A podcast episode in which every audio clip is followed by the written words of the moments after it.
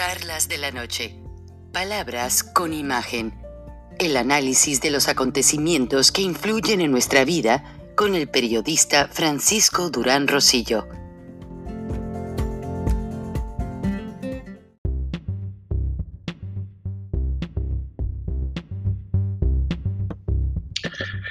Era de esperarse. Por segunda ocasión, el presidente, ahora expresidente Donald Trump, ha sido absuelto. La primera vez fue como presidente, debido a que fue acusado de tratar de manipular una declaración con el presidente de Ucrania sobre los negocios de Hunter Biden, el hijo de Joe Biden. Ahora la segunda vez por las acusaciones de los disturbios civiles y el ataque al Capitolio el 6 de enero pasado y no pudieron declararlo culpable ya que pues a excepción de 14 senadores republicanos todos lo apoyaron y volvemos a ver absuelto a Donald Trump. El Senado de Estados Unidos votó este sábado a favor de absolver al expresidente Donald Trump. Todo bajo una acusación de haber incitado al ataque al Capitolio. Con una votación, con una votación de 57 considerándolo culpable y 43 considerándolo inocente, los senadores republicanos evitaron que, la conden que se condenara al expresidente y la posibilidad de que se le prohibiera volver a ejercer un cargo de elección popular. Se necesitaban al menos 67 legisladores que votaran a favor del juicio político y esto no se logró este sábado, el último día de la serie de sesiones. ¿Dónde fue la parte clave donde se desquebrajó el caso? Cuando la defensa del presidente Trump pidió testigos y pidió pruebas de la investigación. Ninguno de los managers o los case managers o los encargados de hacer las investigaciones para llevar este juicio al Capitolio tuvieron las investigaciones con la línea del tiempo, con declaraciones de testigos, con pruebas que evidenciaran toda esta serie de cargos legales en contra del expresidente de los Estados Unidos. Y ahí fue esta mañana de sábado 13 de febrero del 2021 cuando el caso empezó a desquebrajarse. Se desvaneció por completo. Nadie del Senado de, de la bancada demócrata pudo presentar pruebas pese a que siete republicanos votaron para condenar al exmandatario. Estos fueron Susan Collins, Lisa Murkowski, Mitt Romney, Ben Sasse, Bill Cassidy, Patrick Toomey y Richard Burr.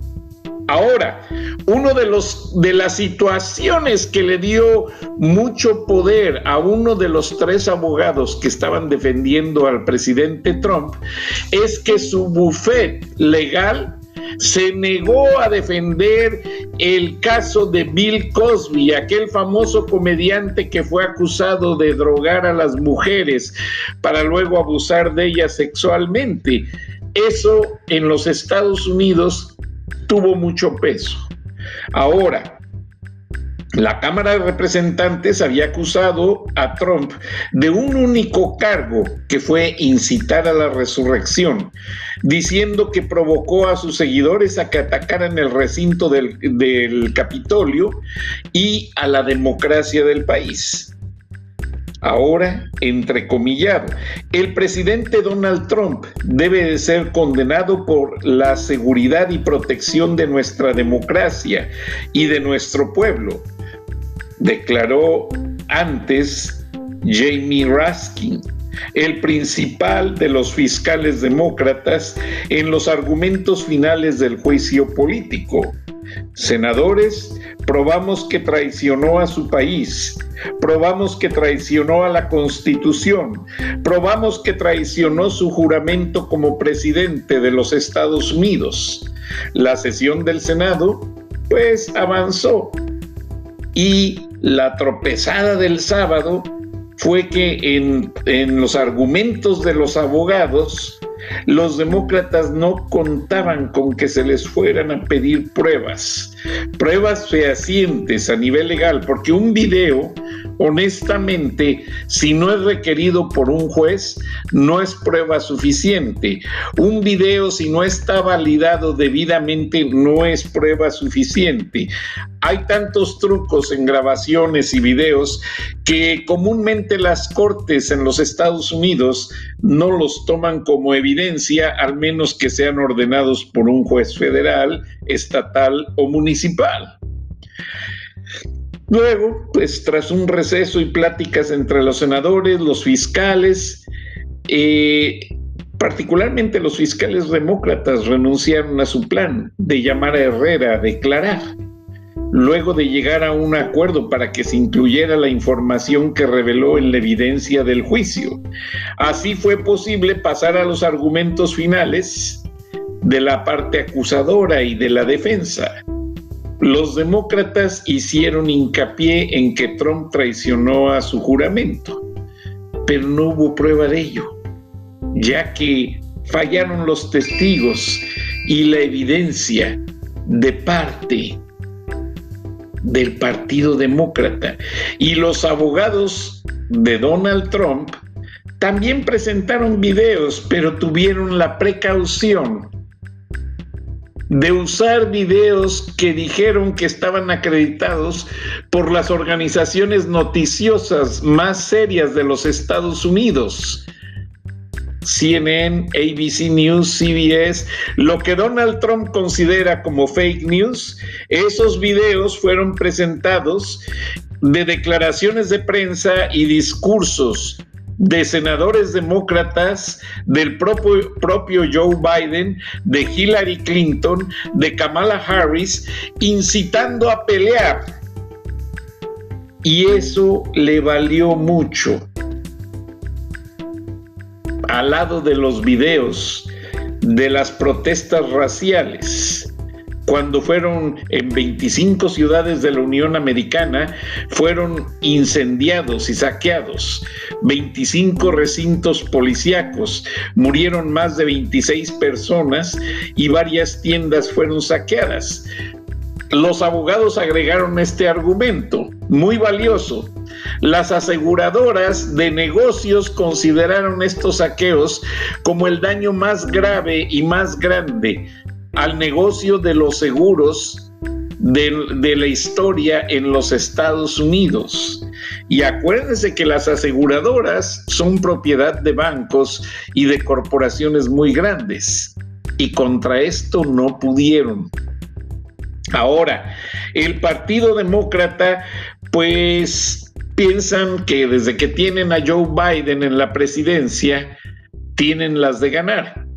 Pero Joe Biden llega a la Casa Blanca prometiendo en sus primeros 100 días abrir la frontera, legalizar a casi 15 millones de indocumentados, arreglar la situación legal de los Dreamers y a reducir el presupuesto a los cuerpos policíacos algo que se les revertió a los demócratas. La sociedad norteamericana quiere sus ciudades seguras, con inmigrantes legalizados y revisados por las autoridades. No quieren inmigrantes que hayan cruzado la frontera y que nadie sabe si son terroristas, narcotraficantes o asesinos. Entonces, eso le costó políticamente hablando todo al Partido Demócrata. Entonces ahora, pues era de esperarse, el presidente Donald Trump, desde su, pues ya bien conocido lugar paradisiaco en la Florida, su club de golf, que la verdad está muy bonito, tuve la oportunidad de verlo, eh, pues ya se declara y celebra su segunda absolución del juicio político. Dice que este movimiento apenas comienza. Entonces, esto quiere decir que Trump no se ha dado por vencido Ahora, Trump agradeció en un comunicado a sus abogados y defensores de la Cámara de Representantes y el Senado, a quienes dijo que defendieron con orgullo a la Constitución y que todos veneramos y que son los sagrados principios legales en el corazón de los Estados Unidos, de nuestro país. El mandatario calificó el juicio como otra frase más de la mayor cacería de brujas en la historia de nuestro país. Recuerden que cuando salía algo en contra de Trump, él siempre decía, This is a witch hunter. Y siempre decía, soy parte de una cacería de brujas en este país. Nuestro histórico y patriótico y hermoso movimiento para hacer que Estados Unidos vuelva a ser grande acaba de comenzar, dijo a sus partidarios. El expresidente afirmó que compartirá más detalles en los próximos meses. Si bien Trump fue absuelto por el Senado, siete republicanos que votaron para condenarlo, esto se convierte en el voto más bipartidista en la historia de los juicios políticos presidenciales. Trump fue acusado bajo el cargo de incitar a la resurrección. Luego que sus seguidores fueron a asaltar el Capitolio el 6 de enero y el presidente Trump los veía desde una tienda de campaña con monitores acompañado de su gente de confianza, su hijo, su nuera, su hija y celebraban y vitoreaban tal evento. Se vienen épocas pues muy contradictorias y difíciles a los Estados Unidos, ya que esto no es una lucha de republicanos y demócratas, olvídese, esto es una lucha de blancos y negros. Y ambos partidos se quieren llevar entre las patas de los caballos a los hispanos, porque siempre el hispano es el que acaba acomodando la balanza con su voto. Ahora, el presidente Obama en la pasada elección hizo un llamado porque de acuerdo a las encuestas y a los estudios de la votación, los hispanos que pueden votar, o sea, que tienen su situación migratoria completamente legalizada, votan a favor del Partido Republicano. ¿Por qué razón? Porque ellos quieren este país verlo en orden, verlo limpio, verlo funcionar. Entonces, es muy difícil. A mí me dijo un señor, agente especial del Departamento de Inmigración hace muchos años, cuando escribí mi primer libro, Hugo Rolando Briseño. Él fue detective muchos años y después maestro en la Academia Nacional de Law Enforcement, que forma los agentes del orden a nivel federal. Le digo, ¿cómo le haces para encontrar criminales? latinos, narcotraficantes en los Estados Unidos. Y saben una cosa, su respuesta me dijo, es muy fácil, Francisco. Solamente me voy manejando despacio por los barrios populares, donde ves un carro con el cofre levantado, herramienta alrededor, botes de aceite tirados, latas de cerveza, botes de basura en desorden, allí vive un latino. Me da pena decirlo, porque yo también soy latino, me aclaró pero ahí es donde los encuentras, donde ves mujeres de la vida galante, vestidas muy sensualmente, que están fumando, ahí los encontramos. O sea, eh, para los agentes federales del orden en los Estados Unidos, no tiene ciencia encontrar a miembros de carteles, asesinos y prostitutas, ya que ellos ya encontraron un parámetro del cual les ha funcionado muy bien y tiene sentido, lamentablemente. Ahora, ellos por lo regular dicen, los agentes federales, que las armas y el, las, el ammunition, las balas, no las compran los hispanos para no dejar huella. Ellos le pagan a un americano para que les compre todo, pero los agentes federales ya saben. Y en ocasiones han puesto en, las en, en, partes estratégicas de las cachas de rifles y pistolas un detector de ubicación electrónico y es como llegan y los encuentran. Ahora, esto quiere decir que la absolución de Donald Trump nos hace pensar que Donald Trump buscará su reelección en el 2024. Y pese a que los demócratas cancelaron la construcción del muro y mandaron destruir parte de este, Ahora los narcos mexicanos les van a ayudar demasiado. No tienen que gastar dinero. El narcotráfico en México feliz va a venir a derrumbar el muro a la frontera y a matar agentes federales, como lo han hecho por muchos años. Entonces, todo esto se va a encaminar a una situación de conflagración racial. Lamentablemente me da pena decirlo, pero es que en Estados Unidos tanto blancos y negros etiquetan sus problemas, etiquetan las situaciones y no se van al fondo de la solución. Ellos ven un problema y el blanco dice, no, son los negros y es el vicio, son las pandillas y son los latinos no van a entender cómo pasó la situación. No, ellos inmediatamente le ponen un sello. Igual los blancos, perdón, igual los negritos. Los afroamericanos ven un problema y dicen, ah, no, fue el Ku Klux Klan, fueron los grupos radicales, fueron los cuellos rojos, fueron estos, fueron aquellos. Y aquello es un acabose, pero ningún lado de la escena se va a analizar el marco político que hay detrás de todo esto.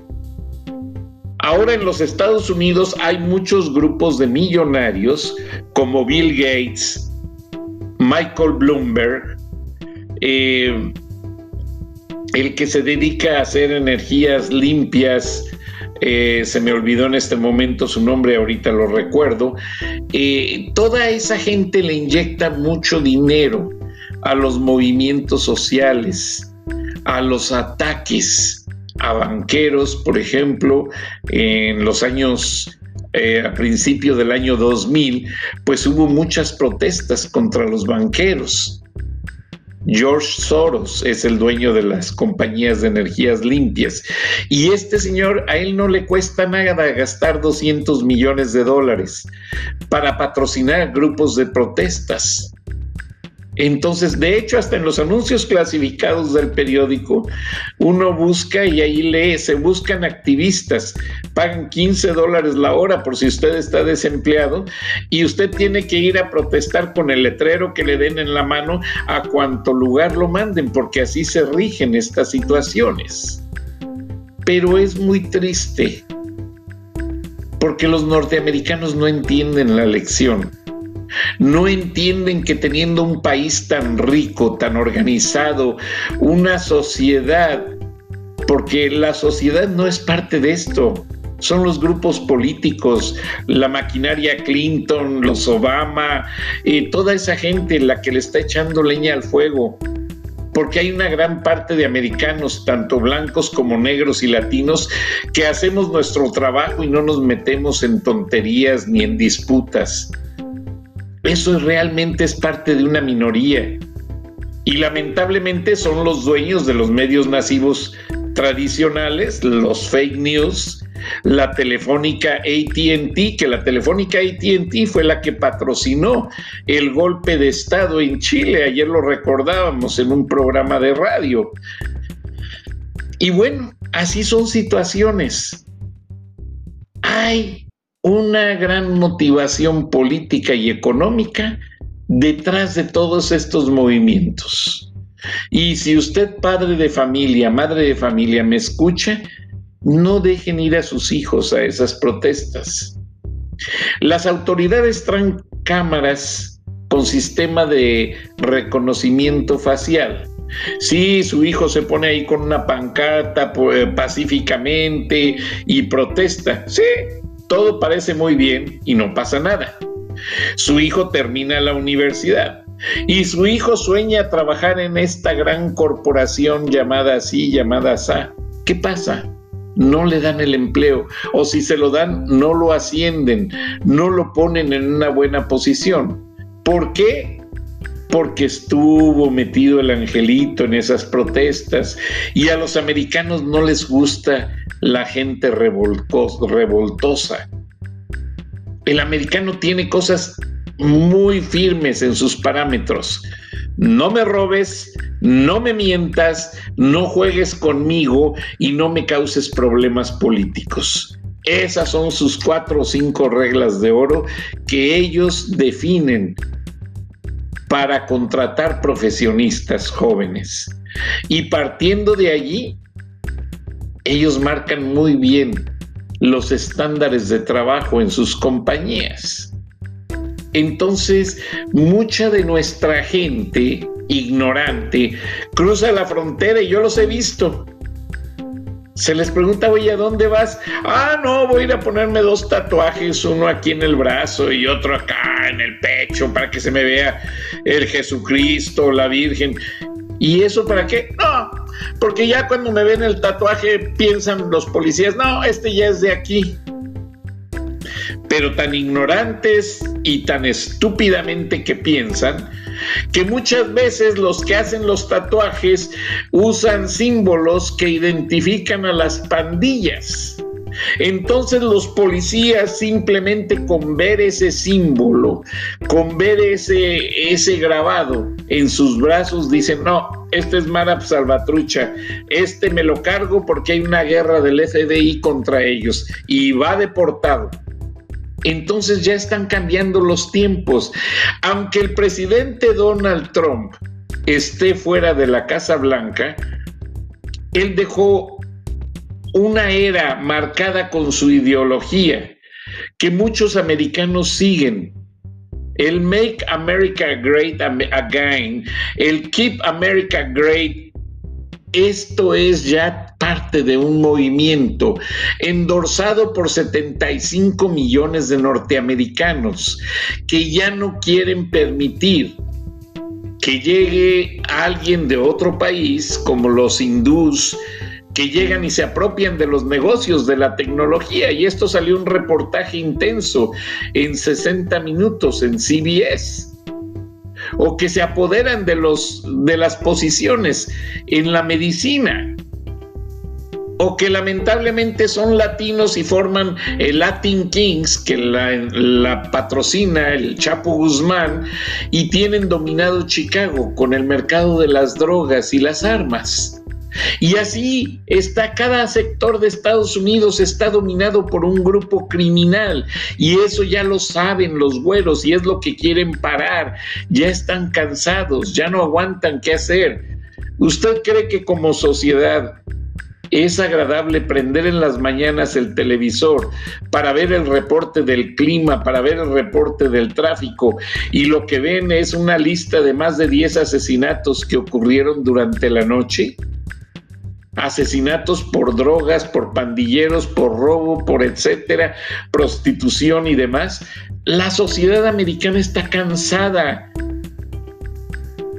La sociedad americana ya está narcotizada. Lamentablemente ya llevan varias generaciones que han caído en las manos de las drogas. Esto quiero decir que hay mujeres que están embarazadas y están consumiendo cocaína y marihuana. Nace el crío y lamentablemente para que sobreviva tienen que suministrarle un poco de esas drogas, porque así es de triste la situación. La sociedad norteamericana ya ha caído demasiado. Se calcula que si sigue esta pandemia y esta economía la acaban de destruir los demócratas, para el año 2028 ya China va a ser la primera potencia mundial. China va a tener más dinero que los Estados Unidos. De hecho, los bancos chinos tienen en este momento más dólares que los bancos norteamericanos porque han dominado la economía por mucho tiempo. De hecho, los chinos prestan dinero a los Estados Unidos cuando hay situaciones de alarma o que resolver como esta economía. Y que no nos caiga de raro que los chinos empiecen a posicionarse poco a poco de este territorio. De hecho, ya hay gran cantidad de propiedades que pertenecen a chinos y coreanos en muchas partes de los Estados Unidos. A partir de la pandemia se empezó a ver un cierre masivo de restaurantes McDonald's. De hecho, ya hay más restaurantes chinos que McDonald's en los Estados Unidos. ¿Y qué pasó en San Francisco? Se desató una guerra de los afroamericanos contra los asiáticos y la Liga Asiática ha tenido que elevar una protesta en la Casa Blanca porque son diario decenas de robos y asaltos a miembros de la comunidad asiática, incluidos ancianos. Llegan los negritos y les quitan su bolsa a las pobres ancianas o les quitan la cartera, incluso un hombre asiático falleció. Y esto está fuera de control. O sea, ganó Donald Trump al ser pues realmente liberado de todo cargo, pero lamentablemente eso va a inyectar mucha leña al fuego, al fuego de la crisis racial que tienen los Estados Unidos al fuego de las diferencias sociales que tienen ricos y pobres, negros y blancos, asiáticos y pandilleros y etcétera, etcétera, etcétera. Y lamentablemente la sociedad norteamericana es la que pierde. No me extraña lo que dicen esos estudios, que para el año 2030 ya Estados Unidos va a ser una colonia de China. Así de fácil. Ahora, los blancos quieren ser mayoría y no quieren dejar el crecimiento de la, eh, del segmento afroamericano y latino. Y lamentablemente son los que más crecen para colmo de los blancos. Favorablemente para nosotros, qué bueno que ya nos van a dejar de llamar minorías. Ya no vamos a ser minorías, ya vamos a ser mayorías. Ahora el blanco cree que ellos son los únicos que saben manejar y conducir este país. Pero no, hay gente muy notable en las filas afroamericanas, en las filas indoamericanas, en las finas, filas hispano o latinoamericanas. Hay gente muy preparada, lo que pasa es que le tienen el pie en el cuello y no los han dejado levantarse pero vamos a ver una etapa muy interesante. A mí posiblemente ya no me toque ver gran parte de ello, pero a las nuevas generaciones sí les va a tocar ver un gran paquete de emociones, de luchas, de tensiones, y sí les va a tocar ver el nacimiento de un tercer y, ¿por qué no hasta un cuarto partido político? Ahora, hicieron un estudio y ¿sabe usted por qué no hay más partidos políticos después del demócrata, el republicano y los Tea Parties? El Tea Party sobrevive a gritos. Porque en Estados Unidos el gobierno no le da dinero a los partidos políticos.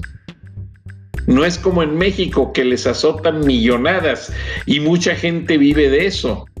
Los parásitos como el que hay en, el Palacio Nacional, en México. No, Acá en Estados Unidos tú, tú, quieres tener un partido, tienes que registrarlo, hay que pagar. Tienes que tener cierto número de seguidores, demuéstrame, lo confirmas. Tienes que tener un capital económico y político, preséntalo. Y ya que comprobaste todo esto, entonces sí, tendrás las pruebas de todo lo que vale la pena. Pero después de este juicio de absolución para Donald Trump, vamos a escuchar a Luis Donaldo Colosio Riojas, que fue a visitar la tumba de su padre, curiosamente ya que es candidato a gobernador de Nuevo León. Y ahí hizo una reflexión. Vamos a escuchar el audio para cerrar este programa. Te agradezco y nos escuchamos el lunes. Buenas noches y mañana domingo charlas de la noche en la revisión de libros. Y vamos a revisar el libro que me mandó, sus dos libros, don Gustavo de la Garza, fundador y presidente de Marcatel. Buenas noches, muchas gracias, saludos a todos, Dios bendiga América, Dios bendiga México.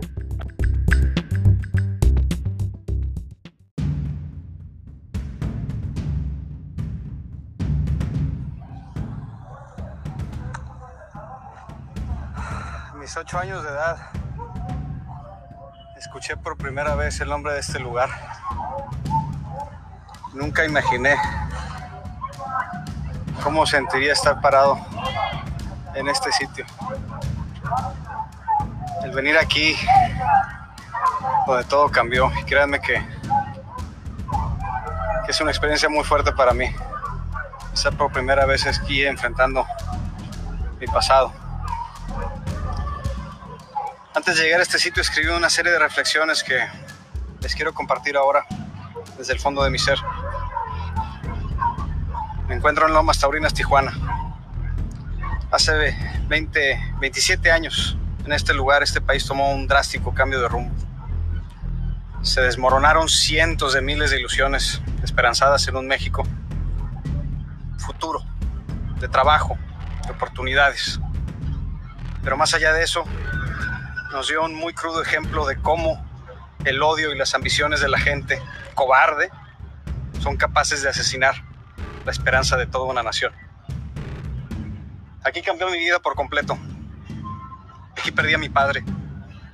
Y mi madre, quien ya estaba enferma, antes de morir tomó la decisión de mudarnos a Monterrey, en donde he hecho mi vida estos últimos 27 años, donde estudié, donde trabajé, donde formé a mi familia. Pero también por eso es aquí, donde vengo a cambiar mi historia de nuevo. Este lugar, en vez de representar una tragedia hasta el fin de los tiempos, tiene que ser reivindicado y servir como el inicio de una nueva etapa para este país. Una de las lecciones más poderosas que me dejó mi padre fue cuando me enseñó a no envenenarme el alma. Y tal como también aprendí de mi madre, mi venganza será mi perdón. Antes de iniciar esta nueva etapa, vengo aquí a perdonar pero también invitar a toda mi gente a perdonar conmigo. Perdono a los cobardes que me, arrebataron a mi padre, haciendo hasta lo inimaginable, con tal de sacar a Colosio de la contienda. Perdono al asesino que tomó su vida, producto de circunstancias inciertas, desesperadas y posiblemente obligadas por las que atravesaba en aquel momento. Perdono a las instituciones políticas de este país que, lejos de honrar su legado, han usurpado el nombre de mi padre y se han beneficiado de él para sus proyectos políticos vacíos. Perdono un sistema judicial que, lejos de ayudar a procurar la verdad, se empeñó en destruir toda posibilidad de hacer justicia a un crimen nacional. Perdono porque es lo correcto y porque no existe una transición hacia la paz sin un auténtico ejercicio de reconciliación porque está solo en mi persona la obligación de tomar este paso hacia adelante. Pero hay cosas que no perdono ni perdonaré jamás. Lo que a mi familia y a mí nos sucedió, aunque de manera muy pública, no es tan distinto a lo que le ocurre a miles de familias mexicanas todos los días y que viven ese sufrimiento en el olvido. No perdono que en México continuemos permitiendo que tantas familias padezcan lo mismo que ha sufrido la mía por las ineficiencias e imprudencias de nuestro sistema de gobierno. No perdono que miles de familias sufran diariamente la pérdida de un padre, de una madre, de un hijo, de una hija, de un cónyuge, a cualquier ser querido, víctimas de la violencia que azota nuestra tierra, o de un sistema de salud que tras décadas de descuido hoy le pasa la factura a miles de vidas que se perdieron en la esperanza de una atención digna. No, no perdono y me ofende que tengamos en nuestra niñez el futuro y principal propósito que siempre debe tener México en el abandono educativo y que ese rezago se traduzca en las enormes desigualdades sociales que vivimos todos los días, tal y como lo dijo mi papá.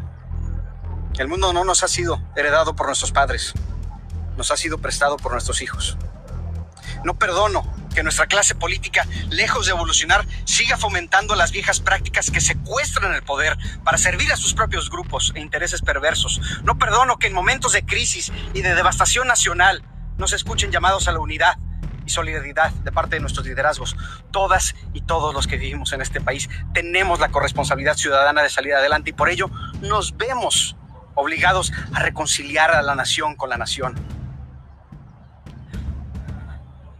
Aquí he dejado una ofrenda representativa del sacrificio que hace tanto tiempo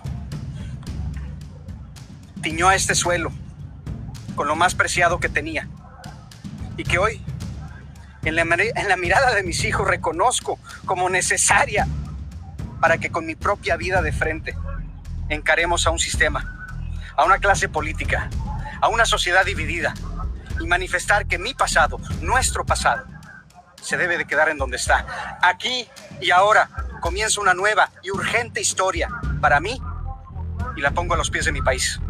Con todo lo que soy, con todo lo que tengo, con todo lo que pueda aportar. Es mi propósito de vida, detonar el surgimiento de una generación nueva y diferente, de liderazgos que con integridad, con congruencia, se arrojen al servicio de nuestra gente, pero también el lograr que nuestra gente despierte su conciencia en esta nueva realidad en México compartimos espacios, todos dentro de un mismo barco, y por más diferencias e intereses que distingan a las diferentes personas y regiones de esta tierra, somos todos partícipes del destino mexicano y por ende somos responsables del rumbo que tome nuestra patria. O remamos todos parejo para el mismo lado, o estaremos condenados a hundirnos todos por igual. Doy este primer paso este salto de fe con la esperanza de que mi país y mi gente lo tome también conmigo. Gracias papá. Gracias mamá. Y gracias a Dios por la oportunidad que se me dio, a plena conciencia y a pesar de todo, de elegir este camino. Familia, atravesamos aún tiempos difíciles. Cuidémonos todos, cuidemos a los demás. Seguimos en pandemia, usemos cubrebocas, tengamos cuidado, esto es un acto de amor y de respeto hacia ti y hacia los demás. Y agradezcamos siempre los esfuerzos de todo el personal de salud. Vamos juntos en esto. Unido, México saldrá adelante. Gracias.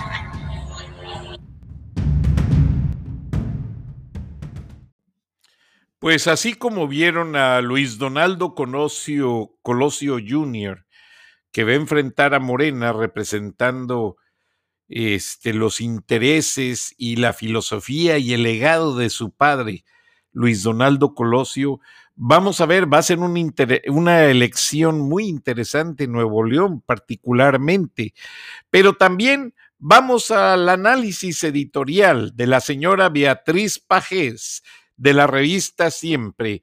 Y ya sabe, para la audiencia de varios países, que accesando el en la sinopsis del programa usted hace doble clic y le da acceso a la revista siempre para que la pueda leer.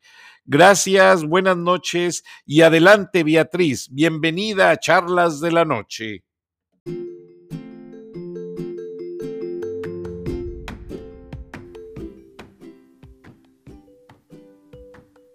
Beatriz Pajés, la voz más acreditada de la opinión editorial en México en Charlas de la Noche, Palabras con Imagen, y la puedes leer en www.siempre.mx.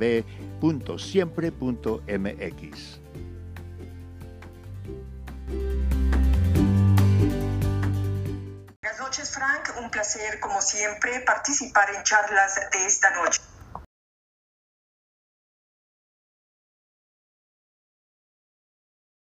Ahora sí ya entendimos, señor presidente. ¿Usted cree que los pobres son un grupo de imbéciles a los que les puede tomar el pelo porque nunca se han subido ni se subirán a un avión? Decidió montar una farsa para hacer creer que inauguraba el aeropuerto en construcción más importante del mundo, cuando lo que hay en Santa Lucía es un hangar de país bananero. Se dio el lujo de usar un avión militar con capacidad para 170 pasajeros que consume importantes cantidades de combustible para hacer un vuelo de 11 minutos. ¿Sabe una ni un jeque de Arabia Saudita se atrevería a hacer ese dispendio. Montó ese burlesque y seguirá montando otros para distraer a la gente del número de muertos COVID-19 que se apilan en los hospitales por la ineptitud de su gobierno. Detrás de esa mueca sardónica que siempre le deforma el rostro hay una gran capacidad de humor negro. Que usted, señor presidente, ordenó al director del Instituto Nacional de Migración hacer un censo de tumbas en los panteones para evitar que los féretros hagan filas a las puertas de los cementerios, para impedir que los medios capten la imagen del desastre humanitario de su régimen, de acuerdo a su extraña lógica, es mejor y más barato cavar tumbas que comprar vacunas. Pero usted, presidente, no es el único fanfarrón del circo. Ahí están sus acompañantes. Un buen patiño es sin duda el senador Ricardo Monreal con iniciativas tan absurdas como perjudiciales para el país. Monreal, por órdenes de usted, quiere regular las redes sociales. Trata de engañar a tontos diciendo que no es para coartar la libertad de expresión. Lo que usted quiere es controlar las redes como quiere controlar al INE y al INAE. Trata de evitar que le pase lo mismo que a su amigo Trump, castigado por Twitter y Facebook por incitar al odio y la violencia. No quiere quedarse sin sus benditas redes cuando estamos a punto de ir a elecciones. Las necesita para orientar el voto a favor de su partido, para seguir golpeando a sus adversarios, para seguir engañando con sus vuelos de jeque y evitar la derrota de su proyecto político totalitario. Hasta aquí mi comentario. Buenas noches, Frank, y buenas noches a todos quienes nos escuchan en Estados Unidos, México y en otras partes del mundo. Soy Beatriz Pajés. Hasta la próxima.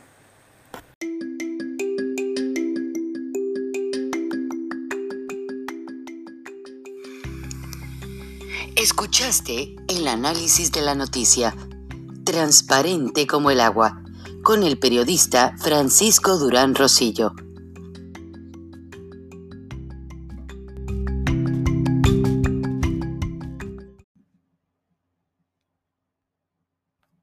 Es más importante que la salud de tu familia. Y hoy todos buscamos un sistema inmunológico fuerte y una mejor nutrición. Es por eso que los huevos Egglands Best te brindan más a ti y a tu familia. En comparación con los huevos ordinarios, Egglands Best te ofrece 6 veces más vitamina D y 10 veces más vitamina E, además de muchos otros nutrientes importantes, junto con ese sabor delicioso y fresco de la granja que a ti y a tu familia les encanta. Todos queremos lo mejor para nuestras familias. Entonces, ¿por qué no los mejores huevos? Solo Egglands Best. Mejor sabor, mejor nutrición, mejores huevos.